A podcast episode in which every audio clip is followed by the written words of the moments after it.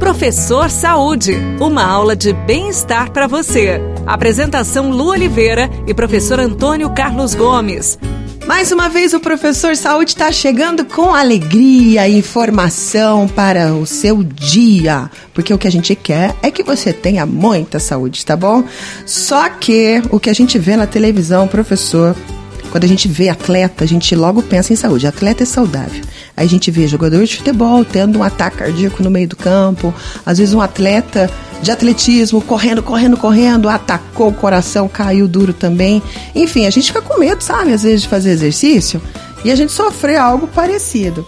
Qual que é o limite da atividade, do exercício, do esporte, seja o que for, para que a gente não corra riscos cardíacos? Bom, primeiro é, quando nós falamos dessas intensidades ao fazer exercício, isso é muito individual.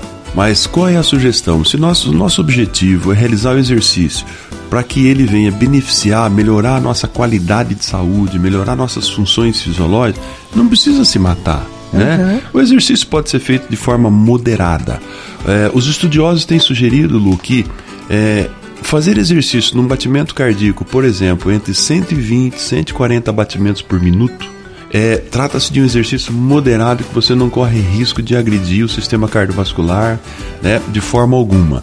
Uhum. E isso aí pode ser feito da seguinte maneira: você está realizando exercício, coloca sua mãozinha no peito, coloca, conta lá o número de batimentos durante 10 segundos e multiplica por 6. Para dar um minuto para dar um minuto. Uhum. E aí você sabe qual é o número de batimento que está acontecendo. Então isso é considerado entre 120 e 140 batimentos, é considerado um, uma, uma, uma intensidade leve. Uhum. Entre 140 e 160 batimentos é considerado uma atividade de média intensidade. É perigoso Moderado. isso? Não, Moderado? não, tranquilo. A partir de 160 batimentos, 170, 180, 190 é considerado uma, uma, um exercício, uma atividade de alta intensidade. Aí eu posso infartar com isso? Não, não necessariamente. Se você passar por um programa de preparação durante os três primeiros meses, fortalecer o músculo cardíaco, aumentar a quantidade de entrada de oxigênio no seu corpo, corpo, melhorar a coordenação do movimento, é possível você começar a fazer o trabalho também de alta intensidade. Mas por que, que o jogador cai duro no meio do campo, professor? Na verdade é o seguinte, o, a gente sempre pega um fato ou outro, né? Isso uhum. não tem todo dia nem toda hora, os é. fatos ocorrem. A, a probabilidade, a gente já falou isso aqui, de um jogador desse vir morrer jogando bola é muito grande, porque é a atividade que ele faz, independente da atividade, ele passa 6, 8 horas por dia Fazendo aquilo, né? Fazendo aquilo. É muito então o escriturário vai morrer trabalhando no escritório, o bancário trabalhando no banco, né? E, e, assim sucessivamente. Então ele fica muito tempo ali, a vida dele está ali.